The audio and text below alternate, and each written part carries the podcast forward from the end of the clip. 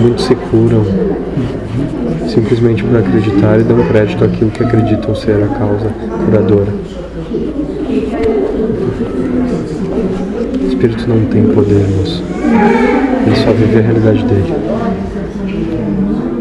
Se você levar um murro, dói. Para o espírito é a mesma coisa. Experiências e proporções diferentes. Assim, vivendo as próprias vivências.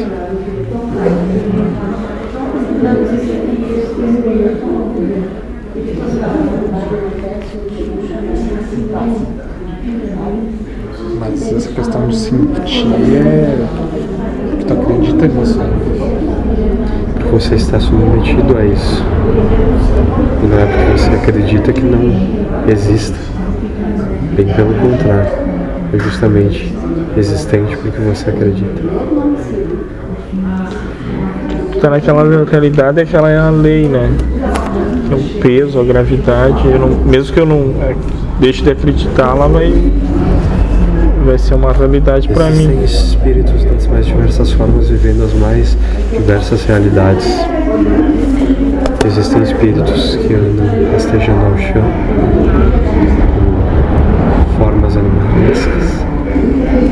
Existem espíritos, como muitos vocês já viram, inclusive trabalhados nesse mesmo grupo há tempos atrás, espíritos de magos negros que acreditam estar vivendo aquela experiência. assim. existem tanto quanto você existe, quanto carne. São ilusão tanto quanto você são. Mas não que ele consiga prejudicar o outro, né? Jamais. A Sim, não ser que você se permita ser prejudicado. sim. Ele tá vivendo a ilusão dele lá, que ele é um mago negro e vai destruir o planeta. E aí se afiniza, né? Se afiniza Com aquela ideia que tu acredita, com a ideia que aquele ali e acredita. vive aquela realidade. Ilusório. Ilusório. E como você usa um casaco, ele usa uma roupa. Porém, para o espírito tudo se materializa muito mais rápido. Então ele fica preso também em si. Sai dessa só quando Necessário for. necessário for.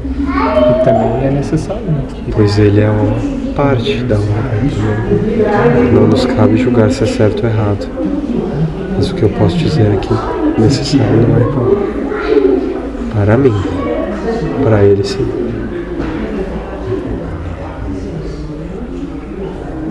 Pois talvez o erro seja quando você quer dizer ao outro que é necessário, certo ou justo. Pois quando você aponta algo e diz que é certo, justo e necessário, você está tomando características que você assume como certo, justo e necessários para ti, como certo, justo e necessário para o outro. Quando você fala, o mais simples o exemplo que seja, que o sol é bonito. Para aquele que está no deserto há muitos dias, o sol é terrível, é feio e dói. Para quem está na enchente há muitos dias, é lindo. tem uma de cada realidade, né? Perfeito.